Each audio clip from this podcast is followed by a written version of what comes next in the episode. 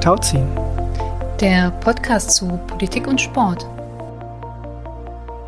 Hallo und herzlich willkommen zur nächsten thematischen Folge von Tauziehen, der Podcast zu Politik und Sport. Schön, dass ihr wieder eingeschaltet habt. Ich bin Nico Mikulic und ich sitze hier mit Nina Reib und heute widmen wir uns dem Thema Sport und politische Bildung. Nina, du leitest die Geschäftsstelle des Netzwerks Sport und Politik für Fairness, Respekt und Menschenwürde bei der Deutschen Sportjugend. Schön wieder mit dir zu sprechen. Ja, hi Nico. Schön, ähm, dass wir hier zusammen sind. Und Nico, du arbeitest bei der Sportjugend Hessen in einem Demokratieförderprojekt. Ja, sogar in zweien. In zweien? Ja.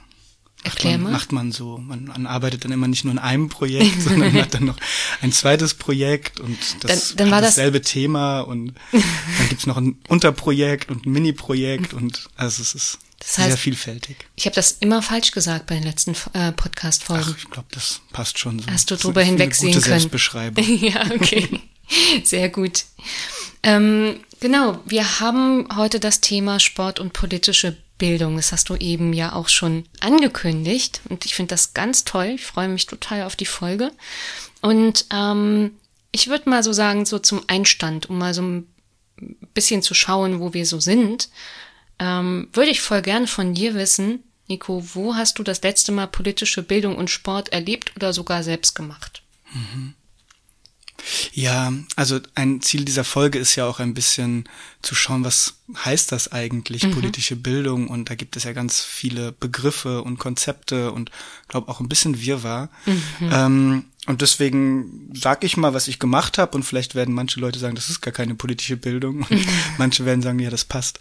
Ähm, ich war zuletzt ähm, selbst auch mal Konsument eines eines Workshops. Da war eine äh, tolle Kollegin bei uns, die heißt Aisha Kamara und die hat uns ähm, und mein Team und die FreiberuflerInnen, die für uns unterwegs sind, ähm, begleitet dabei, uns mit dem Thema Rassismus im Sport auseinanderzusetzen und ähm, hat uns da einen ganzen Tag durchmoderiert und auch mal kritisch hinterfragt, äh, hat uns zum An Nachdenken gebracht und ähm, hat uns auch ja dazu gebracht, unsere eigenen Bildungsangebote ein bisschen zu reflektieren. Und das ist für mich an der Stelle politische Bildung, weil wir uns da intensiv auch mit Hintergrundthemen äh, auseinandergesetzt haben, aber gleichzeitig eben auch überlegt haben, wie passt denn das, was wir machen, didaktisch? Erreichen wir unsere Zielgruppe? Erreichen wir das, was wir wollen mit unserer Zielgruppe? Wo können wir an manchen Schrauben auch nochmal drehen? Ähm, und das fand ich sehr bereichernd. Und da sind so ein paar Fragen bei mir hängen geblieben, die sie uns gestellt hat. Und eine stellen wir euch auch am Ende der Folge. Okay, ja. Ja. Ähm, und selbst habe ich ähm, äh, letztens auch einen, einen längeren Workshop durchgeführt mit der deutschen Softball- und Baseball-Jugend. Ähm, und da ging es um das Thema Antidiskriminierung im weitesten Sinne. Und ähm, das war sehr schön. Das waren sehr viele junge Menschen zwischen, ich meine, 17 bis 19 Jahren äh, alt. Und die haben, ähm, und das kriege ich oft die Rückmeldung mir gegeben, das hat sich erstmal so nach so schwer angehört, das Thema. Und dann Politik und so, das haben wir in der Schule gemacht. Und das ist immer so, ja, es ist nicht so positiv konnotiert. So Äh, Staatsbürgerkunde auswendig Richtig. lernen, ne? Äh, So. Genau, Mhm. genau. Und wenig irgendwie selbst mitreden können, habe ich das Gefühl. Mhm. Meine Schulzeit ist ja auch schon ein bisschen länger her. Ähm, und da kam eben die Rückmeldung, das war einfach gut, mal ein paar Dinge anzusprechen und irgendwie einen Raum zu haben, um das zu reflektieren und gemeinsam drüber nachzudenken, ähm, was bedeutet es denn, wenn es, wenn wir in einer Welt sind, in der es Diskriminierung gibt, wie gehen wir damit um, ähm, wo gibt's Unsicherheiten, wo kann ich mich hinwenden, wenn ich Unsicherheiten habe. Und ich finde, auch das ist politische Bildung, weil es Menschen dazu befähigt, sich eben mit kontroversen, problematischen Dingen in unserer Gesellschaft auseinanderzusetzen. Okay, ja. Und bei dir so? Also ich habe, glaube ich, verschiedenste Dinge selber gemacht im Bereich der politischen Bildung, weitestgehend ähm, aufgefasst sozusagen und auch ähm, bin bei politischen Bildungsangeboten selber gewesen. Vielleicht nur so ein Beispiel.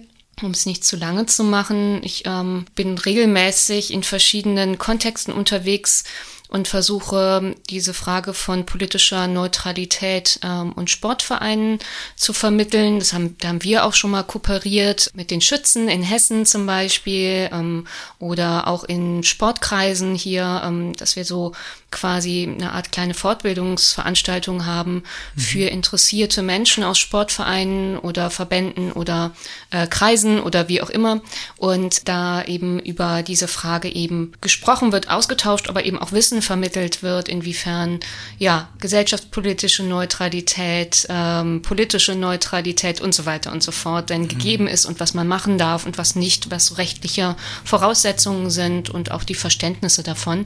Und dazu haben wir ja auch selber eine Folge hier. Ähm, das war die erste thematische Folge, die wir mhm. aufgenommen haben. Äh, also wer da noch mal Interesse dran hat, gern da einfach noch mal nachhorchen. Genau, das ist so so etwas gewesen, was ich gemacht habe und was ich auch durchaus als politische Bildung bezeichnen würde, weil es da eben auch um die Strukturen geht, um die rechtlichen Rahmenbedingungen im Sportverein und in Verbänden. Ja, genau. Und darüber hinaus, ähm, wie gesagt, gibt es noch ganz viele Beispiele, aber eins noch vielleicht doch ähm, im Bereich Erinnerungsarbeit. Da haben wir ja auch dieses Jahr schon eine Folge zu gehabt. Wir haben mhm. schon zu allem was gesprochen, glaube ich. genau, und da ähm, gab es die Eröffnungsveranstaltung des, äh, der Erinnerungswochen im deutschen Fußball beim DFB. Und ähm, da haben wir kooperiert auch mit dem Studienkreis Deutscher Widerstand 1933 bis 45. Mhm.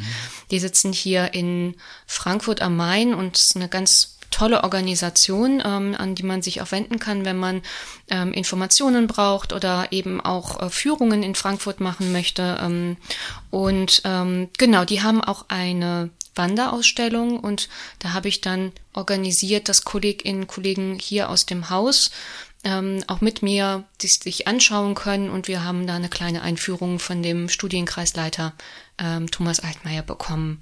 Mhm. Und ich würde jetzt einfach sagen, dass der Besuch von so einer Ausstellung zu einem Thema Erinnerungsarbeit, in dem Falle äh, war es aber Widerstand von Frauen äh, gegen den NS, ähm, genau, und das dann eben auch zu besprechen und in dem Kontext, dass wir KollegInnen aus dem organisierten Sport, aus den Verbänden waren und auch darauf ein bisschen Bezug genommen haben, würde ich auch als politische Bildungsveranstaltung sehen, auch wenn es dann freiwillig war und ähm, neben unserer Arbeit, also das war jetzt nicht im Rahmen unserer Tätigkeiten.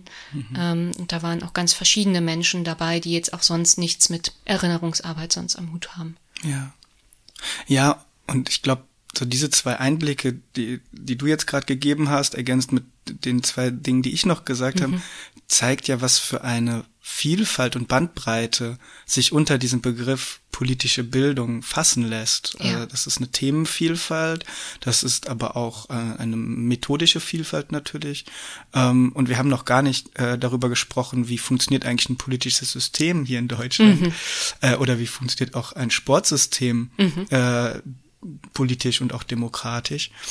Ähm, von daher ist es uns, glaube ich, heute ein Anliegen, einfach mal da reinzugucken in diese, in diese Begriffe, ähm, ein paar Dinge zu definieren, vielleicht auch ein paar, ähm, hm, ich würde mal sagen, Hilfestellung, Hilfsbegriffe mit reinzubringen, ähm, die helfen, das Ganze so ein bisschen besser strukturiert überschauen zu können. Mhm. Ähm, und genau, und da würden wir, glaube ich, gleich mal so reingehen, oder? In, Im Anfang, also ich habe jetzt schon ganz viel zum Thema politische Bildung gehört als Begriff, aber ähm, es gibt ja auch ähm, in unserer Branche ähm, auch noch ganz andere Begriffe, mhm. die da gespielt werden. Da gibt es das Wort der Demokratieförderung, dann hört man auch öfter von Demokratie lernen oder aber auch Demokratiebildung und in letzter Zeit ja auch noch äh, häufiger vom Thema Demokratiestärkung Wirkung. Mhm. Also ähm, unsere Demokratie ist in Gefahr, sie muss gestärkt werden. Jetzt sage ich noch einen Begriff, den du bestimmt gar nicht magst, die muss resilienter werden, hört man ja auch ganz oft. Nein, mag ich nicht. genau.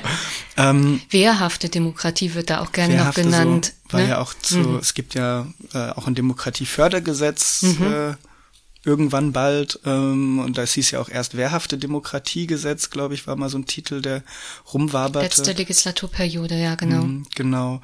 Und vielleicht, ähm, Nina, kannst du uns so ein paar Hinweise geben, was, was sich hinter diesen Begriffen, die ich gerade genannt mhm. habe, auch in Abgrenzung zur politischen Bildung versteckt. Ja, ja, voll gerne. Also ich glaube, dass das auch voll wichtig ist und wir können hier an der Stelle natürlich auch immer nur so kurze Einblicke ähm, geben. Das, da steckt eine ganze Debatte in, äh, in den Wissenschaften, politische Wissenschaften und den Professionen dahinter, mhm. wo die sich äh, ganz tief mit diesen verschiedenen Begrifflichkeiten, was dahinter steckt, auseinandersetzen. Also das werde ich nicht schaffen. Ja. Aber das ist ja immer so, ne? Wenn wir Begriffe ja. definieren, ist das ja auch immer nur so ein, ähm, ja, ein Appetithäppchen, sich da vielleicht selber noch mal ein bisschen mit auseinanderzusetzen. Genau. Äh, je nachdem, wie tief man das auch eben möchte. Genau, also vielleicht, wir haben jetzt im Moment immer so von ähm, politischer Bildung gesprochen und ähm, das ist ja wie so oft im, im Leben, wir haben unsere Vorstellungen und Verständnisse ähm, von bestimmten Begrifflichkeiten aufgrund unserer Erfahrung. Mhm. Also Vielleicht werden einige eben politische Bildung vor allen Dingen mit dem Schulkontext in Verbindung setzen. Haben wir ja eben auch schon so ein bisschen besprochen oder du hast das ja selber schon so gesagt. Mhm. Ähm, also Schule, Staatsbürgerkunde, Institutionen lernen, wie auch immer so mhm. Begriffe sind. Und das ist nicht falsch, aber auch nicht ganz richtig. Also es ist wie immer so ein bisschen kompliziert. Mhm. Ja, es ist ja im Leben meistens so. Ähm, und ich würde eigentlich ähm, vorschlagen, so besonders, dass wir uns mal so drei zentrale Begriffe ähm, nehmen. Du hast ganz viele genannt und ich habe auch noch ein paar ergänzt und es gibt noch viel mehr. Aber ich würde jetzt erstmal so ein bisschen eher eingehen wollen auf die Begriffe Demokratieförderung, mhm. Demokratiebildung und politische Bildung. Und die klingen alle voll gleich, sind aber super unterschiedlich. Mhm. Und ähm, ich versuche das ein bisschen darzustellen. Also Demokratieförderung, vielleicht mal damit anzufangen. Ähm, das sind, das ist ein Begriff, der kommt vor allen Dingen aus dem politischen Raum.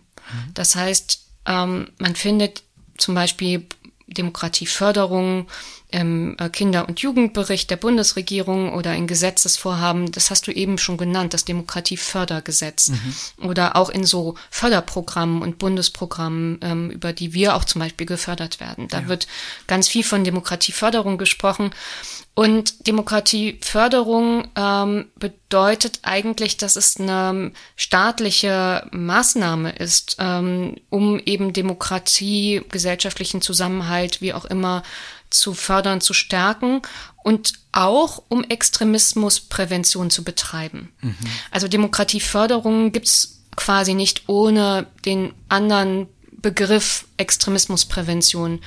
Hm, kleine Klammer, wenn diejenigen, die sich ein bisschen auskennen in der Förderlandschaft und die vielleicht auch die, das Förderprogramm Demokratie leben kennen, da gibt's immer so einen Mehrklang. Das sind so mehrere Säulen. Mhm. Und da geht's, also ist eine Säule Demokratieförderung und die andere Säule ist Extremismusprävention. Da gibt's noch zum Beispiel auch Vielfaltsgestaltung oder so. Aber eben Demokratieförderung geht quasi nicht ohne den die Perspektive von Extremismusprävention. Mhm. Es gibt also einen Präventionsblick bei diesem Begriff.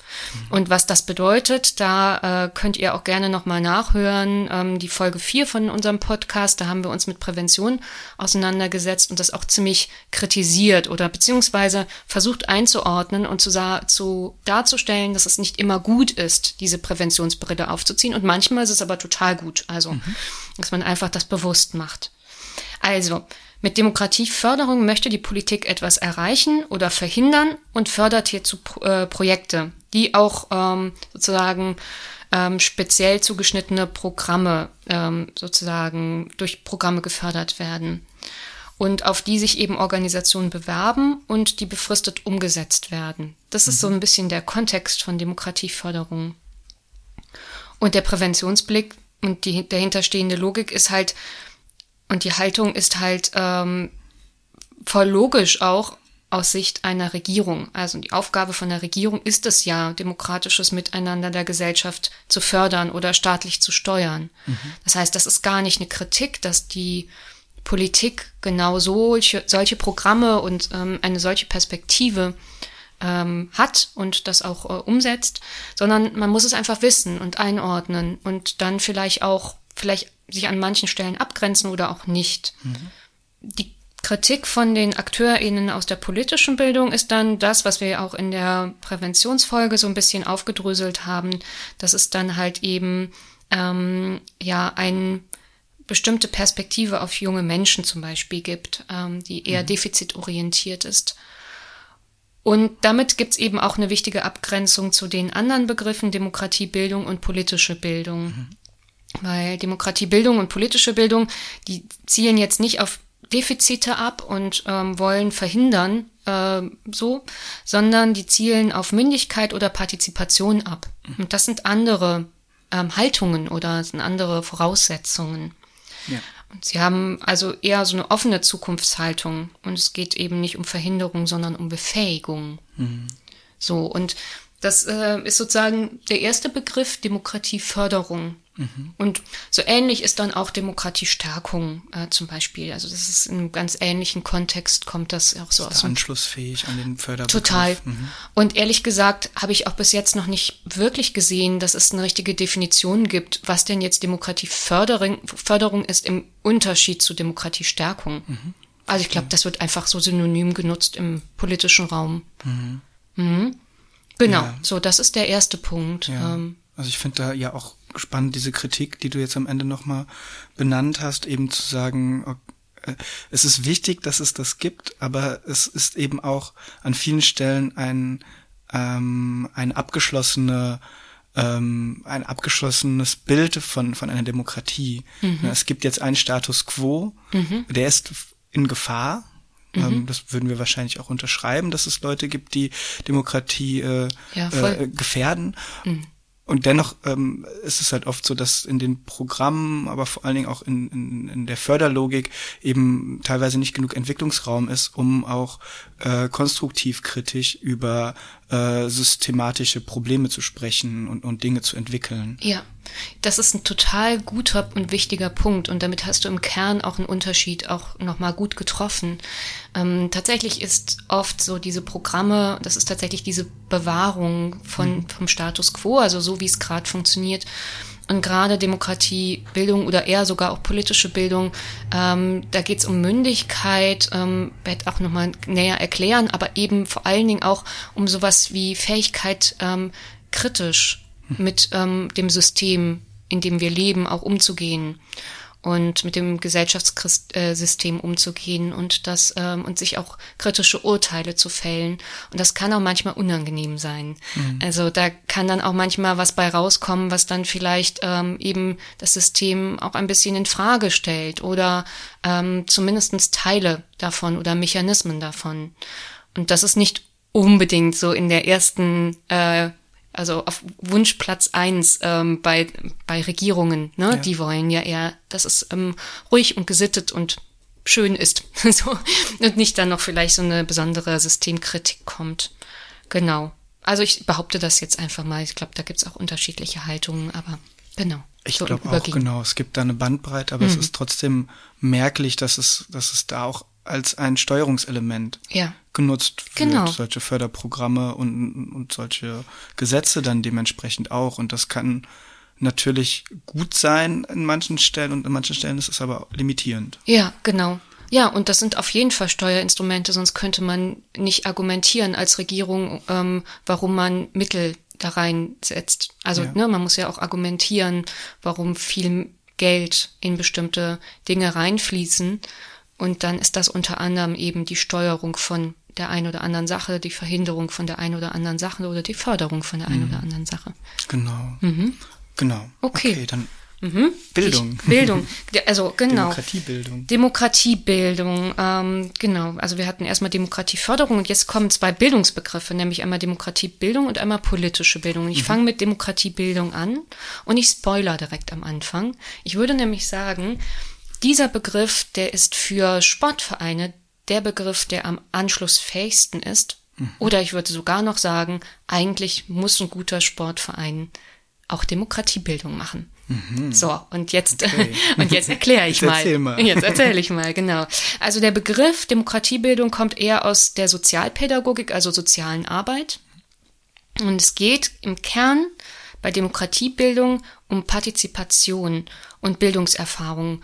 Und Bildungserfahrungen weniger durch sozusagen besondere Settings, wir machen jetzt mal ein Seminar zu, mhm. sondern Bildungserfahrung, die man im Lebensumfeld selber macht. Ganz oft kommt das so also so Demokratiebildung auch im Kontext Familie zum Beispiel angesiedelt. Also mhm. eben ähm, Partizipations- und Bildungserfahrungen und eben mhm. Möglichkeiten, ähm, auch, also auch Fragen von Kommunikation und von Konflikten und die Lösung von, von solchen Sachen ähm, eben in einem bestimmten Setting, in einem bestimmten Lebensumfeld. Und dazu gehört aber auch der Sportverein zum Beispiel. Mhm.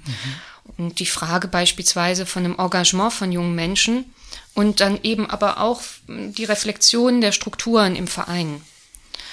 Ähm, man geht bei Demokratiebildung davon aus, dass junge Menschen oder allgemein Menschen mündig sind und dass die nicht erst erzogen werden müssen, sondern dass die schon viel mitbringen. Mhm.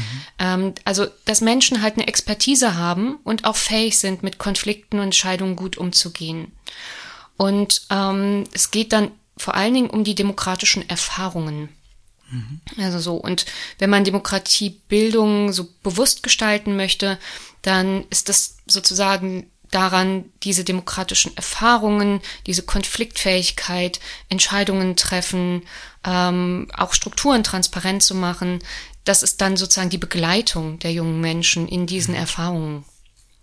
Und ähm, genau, und die Poli äh, Demokratiebildung, die macht halt eben Kinder- und Jugendarbeit oftmals auch. Und ähm, da setzen die nicht erst an, idealerweise, zum, zum, wenn man das Konzept richtig versteht, wenn es zu Problemen kommt, das ist dann der Unterschied zur Prävention. Ne? Dann hat man erstmal so eine Problemlage und sagt, jetzt fängt man an oder sollte jetzt da unbedingt in diesem, in dieser Jugendgruppe muss jetzt unbedingt etwas gegen äh, Drogen gemacht werden oder so, mhm. äh, sondern man macht einfach eine gute Kinder- und Jugendarbeit schon vorher unabhängig von einer Problemlage. Ja. Genau, also das ist so das Prinzip von Demokratiebildung. Und ähm, da gibt es auch Menschen, die sich mit Demokratiebildung und Sportvereinen auseinandersetzen, ähm, mhm. so aus einer wissenschaftlichen Perspektive. Ähm, zum Beispiel Rolf Ahlrichs und äh, Fabian Fritz. Die haben da auch eine Studie veröffentlicht. Die Infos verlinken wir wieder, wie alles jetzt. Ne? Also wir mhm. haben auch ganz viele Informationen, die noch zusätzlich kommen. Die werden wir hier alle nicht sagen. Und dann stellen wir da wieder ganz viel zusammen in den Shownotes. Auf jeden Fall ähm, in der Zeitschrift Der pädagogische Blick haben ähm, Fabian Fritz und äh, Rolf Ahlrichs ähm, Ergebnisse einer Studie ähm, veröffentlicht und da haben sie herausgefunden, dass ähm, es große Potenziale zur Demokratiebildung in Vereinen gibt, in Sportvereinen gibt, mhm. aber die befragten Vereine diese Potenziale noch nicht wirklich ausschöpfen. Mhm. Also da geht mehr, um das mal äh, kurz zu sagen.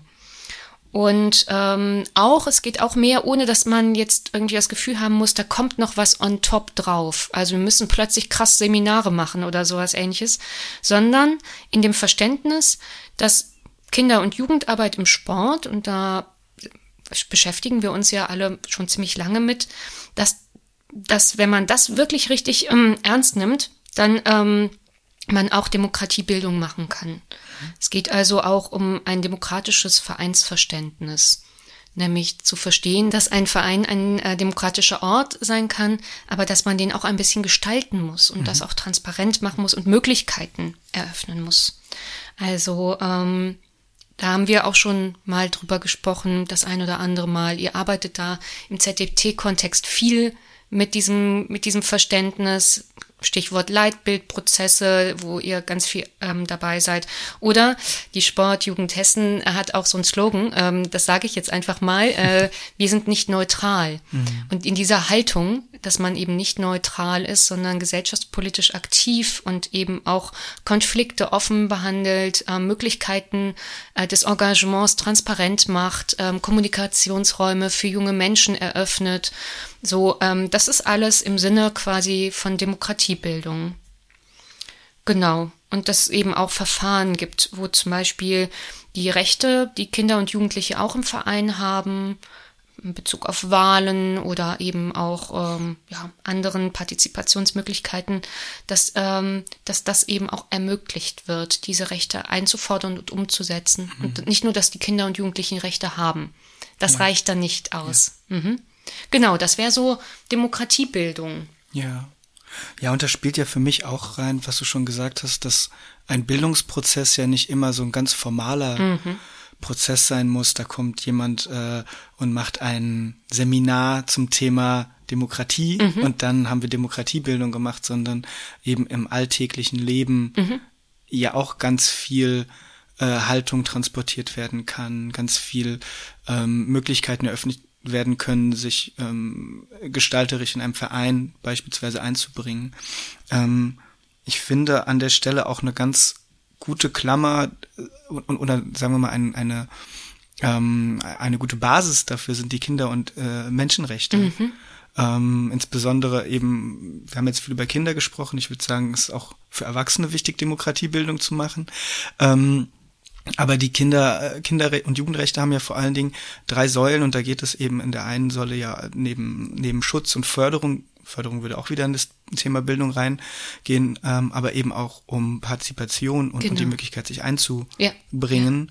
Ja. Und das ist da festgeschrieben. Ja. Ähm, und, und wenn wir als Sport das ernst meinen, und ich habe das Gefühl, dass es zumindest in, in der letzten Zeit klare Entwicklungen dahin gibt, sich mit dem Thema Kinder- und Menschenrechte auch ernsthaft und, und vertiefend auseinanderzusetzen, dann, ähm, dann sind das wiederum Chancen, äh, um, um Bildung zu erreichen und, und Menschen für dieses Konstrukt Demokratie auch wieder zu begeistern, weil es eben eine, eine gute festgeschriebene Basis auch gibt. Mhm. Die dann natürlich, wie du schon richtig sagst, das hilft nicht, wenn es nur da steht, mhm. sondern es muss auch in, in, im Leben erlebt werden. Ja. Genau, ja, total gut. Das ist ein ähm, sehr wichtiger Hinweis. Also die Kinderrechte, die Menschenrechte. Natürlich, ich habe jetzt zwischendurch immer über Kinder und Jugendliche ähm, gesprochen. Da kommt man auch über SGB 8 ähm, gut mhm. hin, also Kinder- und Jugendarbeit das gehört ja auch Kinder- und Jugendarbeit im Sport zu. Da ist das auch ähm, hinterlegt, dass es sozusagen partizipativ und aktive mit, demokratische Mitgestaltung ermöglicht werden muss. Aber das gilt natürlich auch für partizipative Prozesse in Vereinen mit Erwachsenen. Also immer dann, wenn wir behaupten wollen, dass eben Vereine wirklich demokratisch gut funktionieren. Und das ist ja eine Selbstbeschreibung, die wir immer wieder auch äh, in die Öffentlichkeit bringen, dass ähm, Sportvereine Orte der gelebten Demokratie sind. Mhm. Und dann muss sie halt auch geliebt werden. Ja. sonst funktioniert es halt ja, nicht. Ja, total. Ja, genau. Total, weil sonst passiert das Gegenteil. Also ja. wenn man nämlich eine negative Erfahrung hat mit äh, beispielsweise einer Vereins, äh, Vereinswahl, wo ähm, immer dieselben Leute sich aufstellen ja, und keine genau. Möglichkeit überhaupt erscheint äh, oder äh, auch blockiert wird, irgendwie andere Menschen mal in die Funktionärinnenposition zu heben durch eine legitime Wahl, dann sind das ja negative Erfahrungen, die auch dazu führen können, dass Leute auch das ganze Konzept äh, eines demokratisch aufgebauten Sports auch in Frage stellen. Ja, total. Und was auch hinderlich ist, gehen wir jetzt wahrscheinlich nicht mehr näher ein, haben wir aber auch schon mal besprochen in anderen Folgen. Ähm, das ist so etwas, was, ähm, wenn es halt eben ein Sportverein ähm, eher mehr Anbieter wird von Angeboten. Mhm. Also wenn es eine Kommerzialisierung im Sportverein gibt, dann sind ja auch die rechtlichen Strukturen nicht mehr ganz so wichtig. Dann sind Mitglieder KonsumentInnen und ähm, dann ist vielleicht noch ein Erlebnis in der Trainingsstunde möglich, was auch wichtig ist, äh, von mhm. Partizipation und Mitgestaltung und so weiter, aber ja. und Konfl gute Konfliktbearbeitung so.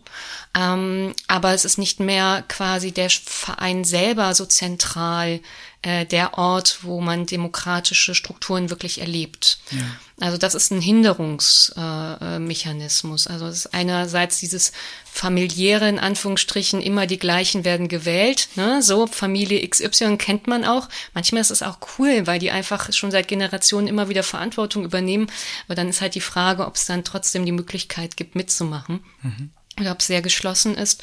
Das andere ist eben diese Kommerzialisierung, die auch da hinderlich ist bei dieser ganzen Frage von Demokratiebildung. Mhm, total. Ja, mhm. ganz spannend. Auch das Thema der Professionalisierung, ja. auf die Vereine ja auch an vielen Stellen getrimmt werden, auch aus mhm. nötigen Zwängen, sag ich mal, und, und, und vielen, du hast es vorhin auch gesagt, diese On-Top-Fragestellung, ja. ähm, ach, das jetzt auch noch, ähm, was inhaltlich gilt, was aber auch strukturell gilt.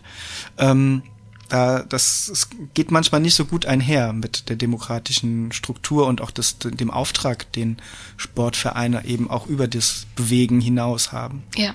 Mhm. Mhm. Genau. Cool. Apropos on top. Ja. ich würde jetzt noch kurz politische Bildung ja, äh, fragen, erklären. das ja, genau. Sehr gut. Ähm, genau, politische Bildung. Da ist zentral der Begriff Bildung drin. Ähm, so, und dieser Begriff ist auch wirklich zentral ähm, quasi in der Frage, was ist politische Bildung? Ich versuche es auch gerade wirklich kurz zu machen mhm. und ähm, würde eher verweisen auf ein cooles Video, was ich auch nochmal in, in Shownotes reinpacke, äh, wo das nochmal genauer erklärt wird, ähm, was dahinter steckt, weil es ist eine ganze Profession.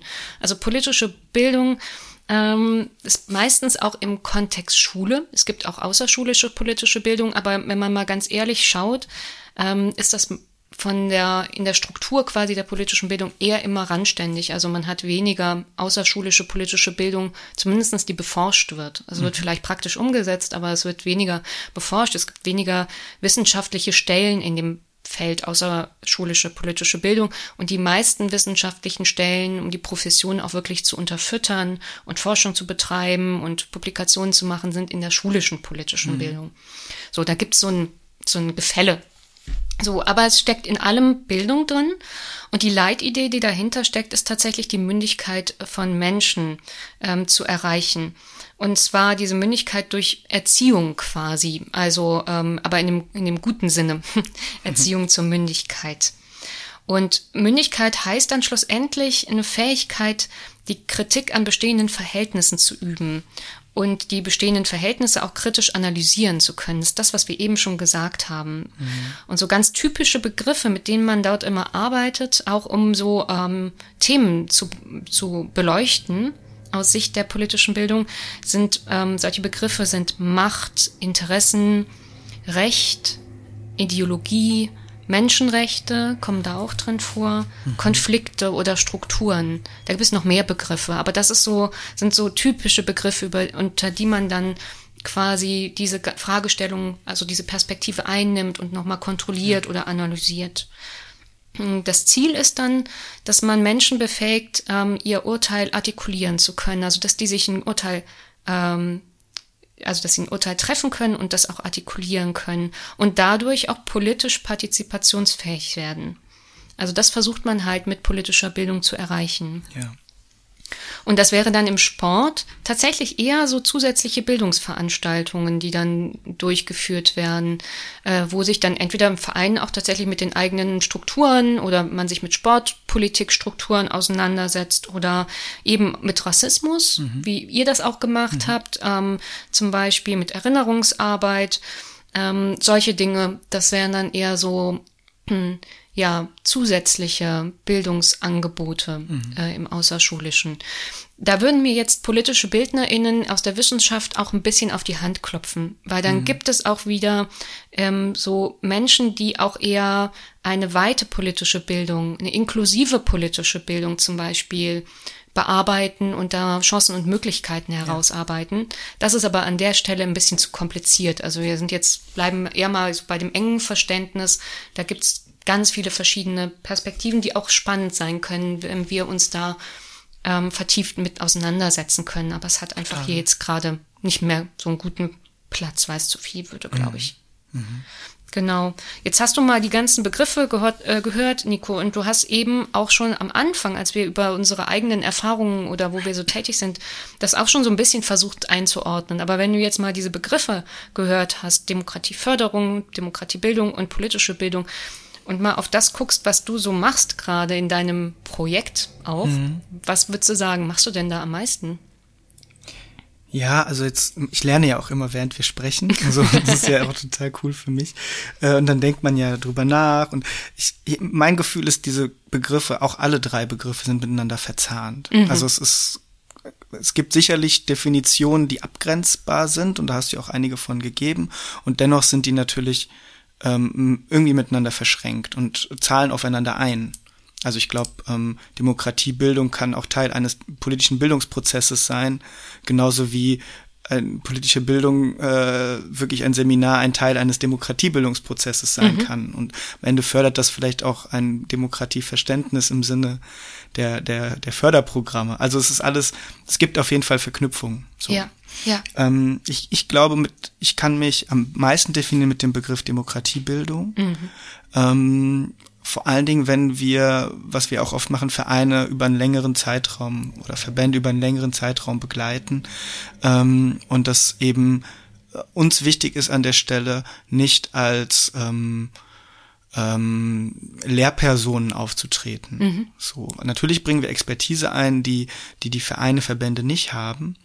Und gleichzeitig ist es uns aber wichtig, das dialogisch und ähm, auf Augenhöhe zu bearbeiten. Und ein, ein politischer Bildungsprozess hat dann für mich jetzt noch ein bisschen mehr den Charakter von, ich werde als Experte, Expertin zu einem gewissen Thema, beispielsweise Rassismus im Sport, zu einem Verband geschickt und mache dort ähm, mache dort dezidiert zu diesem Thema etwas. Und was ich auch mache, mhm. aber eben äh, in den Prozessen mit den Vereinen tatsächlich eher Demokratiebildung. Und ich glaube, das ist auch eine ganz gute Beschreibung dafür, weil, weil das auch das Ziel ist eben, ähm, ist ja bei beiden Konzepten das Ziel anzuregen zum, zum, zur Diskursfähigkeit.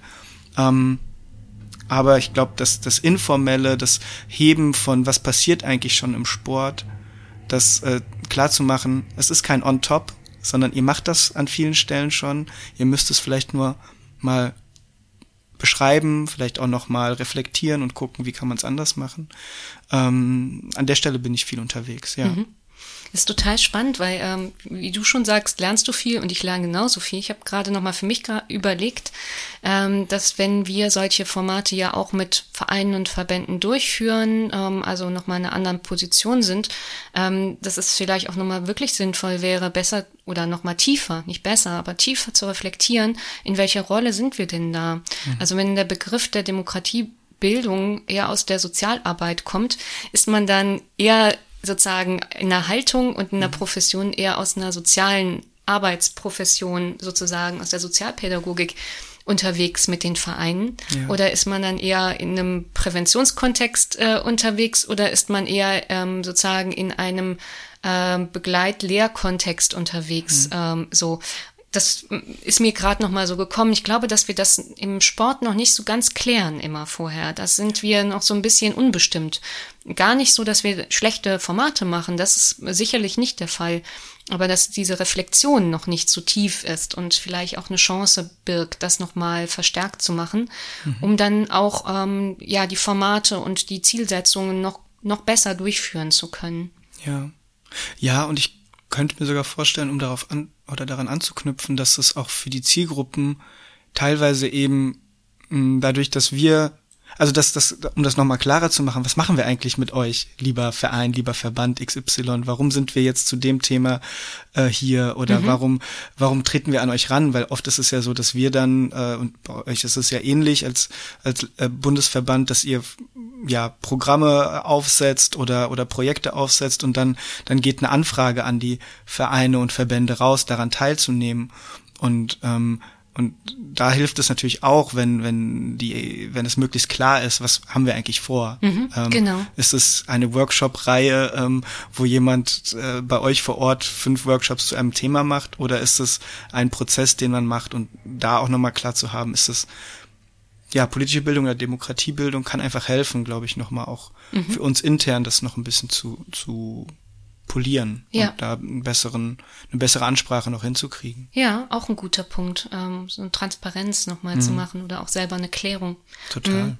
Okay, also jetzt unter dieser Debatte würde ich jetzt mal gerade fragen, wir haben die Folge genannt Sport und politische Bildung. haben wir das richtig gemacht? Ja, wenn wir jetzt drüber nachdenken, hätten wir es vielleicht anders benennen können. Da wäre der Titel aber unglaublich lang geworden, weil wir auch ja über politische Bildung sprechen wollten. Da hätten ja. wir noch vielleicht Demokratiebildung und dann am besten noch einen Bindestrich und so mit reingenommen und dann wäre das äh, total verwirrend geworden. Ich glaube, das ist schon richtig. Ja. Ich ja, glaube ja. nämlich, politische Bildung passiert auch im Sport. Mhm. Äh, und wie du schon aber sagst, ist, ist natürlich eher ein Begriff, der sowieso im schulischen Kontext stärker fällt ähm, und bei uns im außerschulischen Kontext vielleicht nicht ganz so äh, stark genutzt wird und dennoch passiert es. Ja. So. Ja, ja, würde ich auch so sehen. Ich würde auch mal sagen, wir sind pragmatisch mit unseren, äh, mit unserem Titel und erklären dann lieber ähm, ausführlich, was wir eigentlich damit meinen und was es noch gibt. Genau. Und wir haben ja, also, wir sind jetzt auch schon ein bisschen fortgeschritten in unserer Zeit heute, aber wir werden das Ganze auch ähm, heute eher noch ein bisschen auf der theoretischen Ebene belassen mhm. ähm, und abbinden. Und dann haben wir in unserer zweiten Folge zu dem Thema, wollen wir noch mal ein bisschen auf konkretere und praxisorientiertere Beispiele eingehen. Ja. Ähm, genau. Mhm. Ja, voll gut. Ähm, ich glaube, das ist auch mal schön, wenn wir dann auch noch mal ganz konkret werden. Mhm. Genau, wir haben jetzt vor allen Dingen am Ende über politische Bildung gesprochen und dass es da eine ganze Profession dahinter gibt, äh, natürlich auch bei der Demokratiebildung, aber auch eben dort. Und es gibt auch quasi Grundprinzipien von guter politischer Bildung. Und mhm. ich glaube, der Begriff ähm, Beutelsbacher Konsens, den haben ein paar Leute auf jeden Fall schon mal gehört. Und der ist aber super spannend, ähm, auch äh, wenn man darüber spricht, ähm, wo gibt es denn Grenzen von politischer Bildung oder es gibt auch Kritik an ja. politischer Bildung. Ähm, und Nico, weiß nicht, ob arbeitest du mit dem Beutelsbacher Konsens? Kennst du den gut? Ähm, kannst du vielleicht sogar erklären, was da so Grundprinzipien sind? Also jedenfalls mal ganz grob, also im Detail. Ja. Das ist auch wieder so eine Debatte. Also da kann man auch wieder ein Video irgendwo drunter ähm, in den Shownotes setzen. Das kann man, glaube ich, nicht leisten, aber ja. so grob. Ja, also genau, der Begriff ist mir bekannt. Ähm, ich finde, äh, diese Grundprinzipien sind hilfreich, weil die Orientierung geben bei diesen ganzen Definitionen bin ich auch immer so, irgendwann muss es ja auch ins Tun kommen. Mhm. Also ich, ich mag auch Definitionen und ich mag auch ähm, äh, ja darüber Diskurse führen und am Ende muss man aber auch gucken, wie, wie setzt man Dinge um. Ähm, von daher ähm, ist der Beutelsbacher Konsens an der Stelle aber total hilfreich, weil ähm, dort drei zentrale Prinzipien eben festgelegt sind. Ich versuche die jetzt mal wiederzugeben und ähm, du unterstützt mich. Ne? Also es gibt, der, der erste Punkt ist das Überwältigungsverbot. Mhm. Also politische BildnerInnen sollten ihre SchülerInnen, ihre Teilnehmenden an Bildungsveranstaltungen, die Menschen, mit denen sie arbeiten, nicht äh, überwältigen äh, im Sinne, dass sie ihnen eine Meinung überstülpen mhm. äh, oder im Sinne, dass ähm, sie sie ähm, so stark überfordern, dass sie sich, dass sie quasi die keine eigene Meinung bilden können, sondern es ist wichtig eben diese Offenheit zu bewahren. Mhm. Ähm, das kann man einordnen. Das hat natürlich auch was mit der Zeit nach dem NS zu tun. Ich meine, der Konsens ist aus der Mitte der 60er Jahre. Ja, 70er. Mitte 70er, mhm. ja, okay, genau. Also es ist in der in dem Zuge wahrscheinlich 68er ja, ja, Debatte genau, solche entstanden. verschiedenen ähm, sozusagen Ausrichtungen von politischer Bildung. Und mhm. da hat man dann einen Konsens gefunden. Und das ja. ist, den hat man in dem Beutelsbach, Beutelsbach da ja. gefunden. Die Stadt, die seitdem kein Mensch mehr betreten hat wahrscheinlich. Nein, ähm, äh, genau, und was ich aber auch total spannend finde, ähm, das zweite Prinzip ist das Prinzip der Kontroversität. Mhm. Also ähm, Dinge, die ähm, in Wissenschaft, Politik, Gesellschaft kontrovers diskutiert werden, sollten sich eben auch im Unterricht oder in der Bildungsveranstaltung äh, wiederfinden. Mhm. Also man merkt schon, dass äh, da sind Worte Unterricht oder SchülerInnen drinne. Das ist auch natürlich stark auf den schulischen Kontext bezogen. Aber es soll eben kennzeichnen, dass, ähm, dass äh, Dinge nicht nur vereinfacht dargestellt werden. Ja oder nur eine Forschungsperspektive ähm, einkommt. Richtig. Also wenn da was diskutiert wird, weil was nicht klar ist, dann sollte diese Unklarheit zumindestens diskutiert werden. Ja. Was muss nicht unbedingt alles gleichermaßen diskutiert werden. Ja. Also nicht jede krude Vorstellung und Meinung ist dann auch Forschungsinhalt, der dargestellt werden muss. Also das, das sind solche, solche Sachen. Genau, es ist bezogen auf Unterricht, es ist bezogen auf Schule, ist auch manchmal die Kritik äh, die, und die Frage in der, im, im wissenschaftlichen Debatten, ob der Beutelsbacher Konsens eben auch nur für schulische politische Bildung sinnvoll ist oder auch für außerschulische. Also mhm. da kann man auch noch mal kritisch drauf gucken. Aber ich glaube, es ist ein interessanter Rahmen, der auch Handlungssicherheit geben kann, wenn man Sachen durchführt. Ja, das glaube ich auch. Mhm. Dass es auch eben erwünscht ist, verschiedene Perspektiven genau. äh, aufzuzeigen. Und gleichzeitig ist es aber auch ein totales Achtungszeichen zu sagen, setzt man manchmal Perspektiven miteinander gleich. Also ja beispielsweise, also Talkshows sind für ja. mich da so ein Beispiel, ne? wenn wenn dann ähm, über den Klimawandel diskutiert wird und dann neben äh, den Wissenschaftlern, die äh, die das äh, die die einhellige Meinung der anderen oder der gesamten Wissenschaft wiedergeben, dass der Klimawandel menschengemacht ist, dann äh, jemand hinzusetzen, der eben das Gegenteil behauptet und das eben öfter tut, dann kann das natürlich passieren, dass diese Position als gleichwertig angesehen mhm. werden, was ja eine totale Diskursverschiebung False ist. Balance. Ja, genau, das ist, mhm. glaube ich, das Stichwort, das mhm. dann aus dem Englischen gekommen ist. Also deswegen ähm, finde ich das Prinzip so gut, weil weil es ja, weil es zur Kontroversität anregt. Ja, genau. Und ja eben auch für einen selbst zu sagen, okay, ist das sind denn die Dinge, die ich an die Menschen weitergebe, auch ähm, anschlussfähig? Ist es möglich, äh, da das, aus verschiedenen Perspektiven draufzuschauen?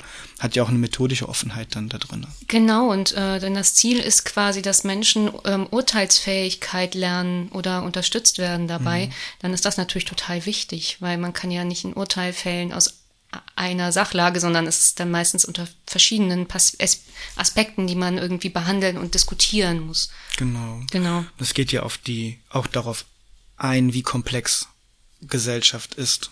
Äh, heutzutage wahrscheinlich noch mehr als, äh, als jemals zuvor, oder weiß ich nicht, aber auf jeden Fall wirkt es so. Ähm, und gleichzeitig gibt es natürlich gewisse Gewissheiten mhm. und dennoch kann man diese ja auch äh, aus verschiedenen Blick Blickpunkten diskutieren.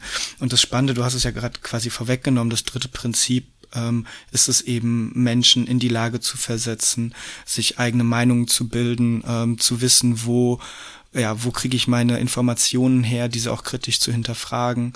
Ähm, das ist eben das, das dritte Grundprinzip, Menschen quasi mündig zu machen, ähm, sich mit politischen Themen auseinanderzusetzen. An den Interessen geleitet derjenigen, die ähm, quasi die AdressatInnen von politischer mhm, Bildung richtig. sind. Also das ist diese ähm, sozusagen Interessenorientierung an die ähm, AdressatInnen von politischer Bildung. Also das ist eben nicht ähm, dass es auch abgestimmt ist, ähm, sozusagen. Ja. Genau. Ja, also ich glaube, die Grundprinzipien sind total wichtig und äh, vor allen Dingen, also ist das auch wieder anschlussfähig, auch diese Frage von Kontroversität und Überwältigungsverbot und so weiter und so fort, mhm. wenn wir wieder auf unsere Lieblingsdebatte der Neutralität und wertebasiertem ähm, Sport schauen. Also mhm. ähm, da ähm, kann man sicherlich aus diesen Grundprinzipien sich auch nochmal ja, Handlungssicherheit herausholen, wenn es darum geht, wie kann ich denn als Trainerin, Trainer oder eben dann tatsächlich in Form von einer zusätzlichen Bildungsveranstaltung solche Themen behandeln, ja. ne, ähm, mit einer gewissen Sicherheit, ähm, ohne dann eben das äh, gesagt zu bekommen, dass man dann irgendwie einer vermeintlichen politischen Neutralität ähm, entgegensteht. Mhm. Und dieses Vorwurf, die, dieser Vorwurf der politischen Neutralität, die man verletzt, das ist übrigens auch etwas, was ähm, oftmals der politischen Bildung ähm, selber, also auch der Profession, auch im Unterrichtswesen mhm. äh, vorgehalten wird. Ähm, und dass äh, diese, dieser Vorwurf kommt auch nicht von ungefähr. Das sind nämlich Menschen, die Angst vor politischer Bildung haben. Mhm. Ich sag mal, ich sag das Wort Angst jetzt mal, also, also die veritable Gründe haben, politische Gründe, ähm, dass es eben keine Mündigkeit und keine Kontroversität geben soll, sondern am besten eine Meinung. Mhm. Ähm, und ähm, da gibt es zum Beispiel auch äh, vor ein paar Jahren ähm, hat die AfD so einen Lehrerpranger ähm, mhm. online gestellt und ähm, da sollten dann halt Menschen ähm, ja an den Pranger gestellt werden, also gemeldet werden, ähm, die ähm, dann scheinbar diese Neutralität im Unterricht nicht korrekt mhm. ähm, ja umsetzen. Mhm. Und ähm, da ist ganz klar nochmal dargestellt worden, das ist ein falsches Verständnis vom Beutelsbacher Konsens und auch ein falsches Verständnis von politischer Bildung. Ja. Und tatsächlich dürfen auch äh, Menschen, die ähm, sozusagen selber politische Bildung durchführen, also ich sage jetzt mal Lehrerinnen und so weiter, die dürfen auch selber ihre Haltung haben äh, zu einem bestimmten Thema. Mhm. Idealerweise sollte die Person das aber transparent machen, dass mhm. dann eben die AdressatInnen selber entscheiden können finden, äh, oder einschätzen können, warum sagt die Person denn vielleicht etwas so und so. Mhm. Genau, ja. ja. Ja, und auch dazu ähm, ich habe letztens was Kluges gehört. Ich bin ja auch noch in so einer Weiterbildung, systemische Beratung. Mhm. Und dann sagte die äh, Supervisorin zu uns ähm, zum Thema Neutralität, weil das auch eine Haltung in der systemischen Beratung auch ist. Ähm, wenn ich in eine Beratung gehe, lasse ich ja nicht mein Hirn vor der Tür. Mhm. Ähm, also das ist so deutlich, weil es ja klar ist, man, man kann sich ja gar nicht äh, aalglatt machen und ähm, und keine Haltung haben zu Dingen. Also natürlich kann man ähm, möglichst unvoreingenommen agieren mit Menschen, aber man hat ja gewisse gewisse Dinge, die man als Weltbild mit sich trägt, gewisse Werte, die einen leiten. Ähm, und diese auch transparent zu machen, ist, glaube ich, viel wertvoller, als zu sagen, ähm, ich gehe darüber hinweg oder ich darf mich dazu nicht äußern. Ja.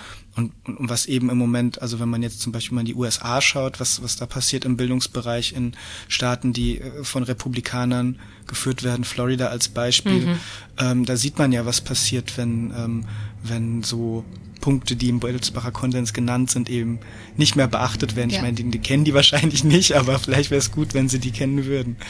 Tatsächlich ja. ist der Beutelsbacher Konsens auch schon echt ein Exportschlager. Also mhm. da sind auch einige andere Länder, die sich inzwischen daran orientieren. Ähm, auch die Frage von politischer Bildung, so wie das auch in Deutschland zu finden ist. Also vielleicht ist das noch ein wichtiger Satz, ähm, mehr oder weniger zum Ende äh, hin. Mhm. Ähm, politische Bildung in Deutschland ist, ähm, hat einen besonderen Stellenwert, natürlich aufgrund der Geschichte. Du hast es eben auch schon genannt, ja. äh, der NS-Zeit äh, und die Frage eben auch äh, im Nachgang, wie man eine Gesellschaft demokratisieren kann. Und deshalb gibt es in Deutschland eben auch die Bundeszentrale für politische Bildung mhm. und dann nochmal Landeszentralen für politische Bildung und so weiter. Also es gibt so eine ganze Struktur und das ist gibt's fast in keinem anderen Land. So ein bisschen noch in Österreich, der Schweiz, in Luxemburg. Ähm, Luxemburg ist das neu, also die haben mhm. relativ neu so ein Institut auch ähm, äh, gegründet ähm, vor, ich würde jetzt mal sagen, sechs, sieben Jahren. Also das ist nicht etwas, was es überall gibt, sondern das hat schon auch einen äh, Hintergrund ähm, und ähm, ist sozusagen ja auch die Grundannahme, dass ähm, Demokratie, ähm, das sagt, hat Oskar Negt so schlau gesagt, eben so ungefähr die einzige Staatsform ist, die man täglich immer wieder neu lernen muss. Mhm. Ähm, also dass es eben nicht ähm, so ist, dass Demokratie einfach so funktioniert, sondern dass wir uns immer wieder damit auseinandersetzen müssen und eben auch kritisch ähm, auseinandersetzen und auch so Genau. Ja. Ähm, das ist äh, sozusagen auch der Hintergrund der ganzen Nummer. Ja, und auch nie abgeschlossen ist. Ja. Das ist, glaube ich, so relevant an der Stelle. So wie die Kinder- und Menschenrechte nie abgeschlossen sind, sondern erweitert werden und, und wei sich weiterentwickeln, ist auch Demokratie nicht abgeschlossen und, ähm, und nicht entwicklungsfähig. So. Das finde ich so, ja, finde ich wichtig an der Stelle noch. Mhm, genau. Genau, also ich, ich würde sagen, ähm, das ganze Thema ist einerseits stark diskutiert, ähm, eben in der Wissenschaft, in der Profession selber. Die gucken auch ganz stark eben auf die Begrifflichkeiten, auf die Rollen mhm. und auch das, wo du gesagt hast, da gibt es so Verzahnungen zwischen den mhm. verschiedenen Konzepten. Auch da gucken die drauf, diskutieren das auch kritisch untereinander. Manche haben eine Haltung, dass das sehr ähnlich ist, manche unterscheiden auch sehr stark. Ja. Ähm, und es gibt eben auch, ähm, sagen wir mal, in dem in politischen Debatten immer wieder Momente, wo ähm, diese Begrifflichkeiten genannt werden oder die Konzepte ähm, auch da ähm, genannt werden. Kinder- und Jugendbericht hatte ich, glaube ich, sogar erwähnt. Es gibt auch das Demokratiefördergesetz, das mhm. haben wir eben auch schon erwähnt. Ähm, da ähm, gibt es im Moment auch tatsächlich ähm, einen Entwurf des Gesetzes, der in ähm, parlamentarischen Raum debattiert wird, gerade also in Ausschüssen. Das ist ganz interessant. Wer sich da interessiert, äh, kann auch mal nachhören, was da gerade so ähm, diskutiert wird. Das ist ja. auch ganz interessant in Bezug auf Extremismusprävention, Neutralität, äh, Autonomie des, der Zivilgesellschaft, ja. um ein paar Stichworte zu sagen. Ja. Ähm, ja, genau, also da gibt's, glaube ich, im Moment auch viele Debatten, auch, auch die Frage von Förderprogrammen und Wirksamkeit und wie man das eben auch äh, messen kann. Mhm.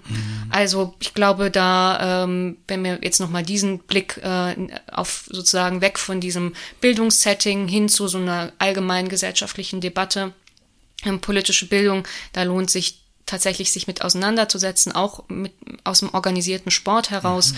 weil es einfach gerade aktuell so viel Entwicklungen gibt, die auch vielleicht ähm, Auswirkungen haben können auf den organisierten Sport, auf Förderlandschaften, ähm, auch auf individuelle sozusagen Möglichkeiten für Menschen. So, ja, genau. Ja, auch auf die individuelle Freiheit, wenn ja. Dinge in Frage gestellt werden, ähm, wie wir es hier noch nicht zum Glück so massiv erleben, aber in anderen Ländern, wo ähm, Menschen, die äh, aus der LGBTQ-Community sind, ähm, ganz anders unter Druck und, und Gefahr geraten, ja. mittlerweile auch sogar staatlich. Ähm, es ist so wichtig, glaube ich, diese Debatten irgendwie mit, zumindest mit einem Ohr mitzuverfolgen mhm. und zu überlegen, ist es denn, ist es denn genau so richtig, wie es läuft? Äh, ja. bewegen wir uns nicht vielleicht auf ja, problematischere Situationen hinzu, wo es, äh, wo es die Augenhöhe ähm, wie schaffen wir es auch mündig zu bleiben als BürgerInnen und uns auch ja entsprechend einbringen zu können oder es vieles Pseudobeteiligung. Mhm. Also ich glaube, das ist einfach, wir wollten da so ein bisschen nochmal anstoßen zum Reindenken. Ähm, es hat viel mit dem Sport zu tun, das hast du auch gesagt, der, der Ruf nach äh, ja, Demok nach dem demokratischen Sport ist laut. Äh, der Sport soll sich positionieren. Ähm, äh, muss agieren, wenn wenn ähm, wenn es Verletzungen gibt, beispielsweise jetzt wie wie den Krieg, äh, den russischen Angriffskrieg in der Ukraine, aber eben auch an anderen Stellen, hier auch hier in Deutschland in vielen Debatten ist der Sport gefördert und gefordert. Ähm, oder eher gefordert, gefördert auch. ähm, und da, da finde das ist, darum ist es so anschlussfähig, ja. auch an uns und an unsere Debatten. Mhm. Ja. ja, gut, dass du das nochmal da so einordnest. Mhm, total gut. Normalerweise haben wir am Ende immer Keypoints. Mhm. Ähm, wo wir nochmal so festhalten, was wir gesagt haben. Weil wir eine Doppelfolge äh, haben, wollen wir das diesmal gar nicht machen, sondern wollten eigentlich was anderes machen. Und das hast du dir überlegt, Nico, glaube ich, ne, mit den Fragen. War das meine Idee? Ich dachte es jedenfalls. ich würde jetzt einfach sagen, das war deine Idee, Nico. okay, ja, cool, dann bin ich schuld, wenn es nicht klappt. Na, Quatsch, nein. Ich finde die Idee super. Ja, genau. Wir haben uns gedacht, wir stellen euch einfach ein paar Fragen und äh, vielleicht regt das an zum Nachdenken und vielleicht schreibt ihr uns dann dazu auch Antworten oder mhm. denkt einfach drüber nach und das würde mir auch schon reichen an der Stelle. Ähm, machen wir die im Wechsel? Ähm, ja, gerne. Und ähm, genau, also schreiben wirklich, also wir fänden es richtig toll. Ähm, wir werden das jetzt auch recht schnell veröffentlichen, diese Folge und auch ähm, noch Zeit zwischen der Aufnahme der nächsten Folge haben sicher. Also das heißt, wir können da auch vielleicht einige äh, Punkte mitnehmen mhm. in ähm, unsere zweite in unseren zweiten Teil dieser Doppelfolge. Ja. Das ist echt eine Chance, bei Insta oder Twitter einfach nochmal was drunter zu schreiben ja, oder E-Mail oder, oder, so. Eine genau. Privatnachricht an ja. an uns oder an die DSJ und das wird an uns weitergegeben. Also was vielleicht noch so ein kurzer, ein kurzer Satz dazu, mhm. weil ich das so wertvoll finde, dass wir ja auch oft Rückmeldungen kriegen. Ähm, ähm, unter den Posts, aber auch per Mail oder auf anderen Wegen. Und das ist erstens bestärkt mich, das hier weiterzumachen und es macht mir auch Spaß, solche Rückmeldungen zu kriegen und es hilft aber auch eben uns, äh, uns thematisch auch weiterzuentwickeln oder auch zu überlegen, gibt es äh, Themen, die wir bisher noch nicht auf dem Schirm hatten, wo wir vielleicht mal zusammen reindenken sollten. Also totale Aufforderung. Ja, absolut. mhm, genau. Und cool. jetzt haben wir eine Aufforderung, nämlich ja. ähm, bitte gerne ein bisschen Gedanken machen zum folgenden Fragen, wenn ihr mögt. Und merkst du Anfang? Ich fange an. Also, wo habe ich Demokratiebildung oder politische Bildung schon einmal erlebt oder selbst durchgeführt? Mhm. Und was bedeuten Demokratiebildung oder politische Bildung für meine Aktivitäten, für meine Arbeit, für mein Engagement? Mhm. Brauchen wir eigentlich so etwas wie politische Bildung oder Demokratiebildung im Sport? Hm. Also ist jetzt fast manchmal eine rhetorische Frage, aber vielleicht auch nicht. Also vielleicht seid ihr ja auch kritisch. Dann auch gern das, ähm, was ist hilfreich oder wo sind Hindernisse? Und dann noch eine Reflexionsfrage, die habe ich auch von, von Aisha Kamara geklaut. Mhm. ähm, und da kann man sich auch einfach mal kurz hinsetzen und vielleicht Gedanken machen, ein bisschen in, in der Biografie zurückdenken. Was hat dich politisiert? Hm, Finde ich toll, die Frage. Mhm. Genau. Okay. Wow, okay. Nina, vielen Dank für das Gespräch. Ähm, ich hatte Spaß, ich habe viel gelernt und für die ZuhörerInnen bis zum nächsten Mal. Ja, danke auch. Ähm, mir ging es genauso, Nico, wie fast immer oder wie immer bei unseren Aufnahmen. Und ähm, ich freue mich sehr auf die nächste Folge. Da geht es dann um ähm, Sport und politische Bildung ganz konkret. Und wer mehr zum Thema wissen möchte, ähm, einfach die Informationen und Links in den Show Notes konsultieren. Das ist ähm, wie bei uns immer ganz klassisch, da findet ihr alles. Und ich sage bis zum nächsten Mal bei Tauziehen, der Podcast zu Politik und Sport. Ciao. Ciao.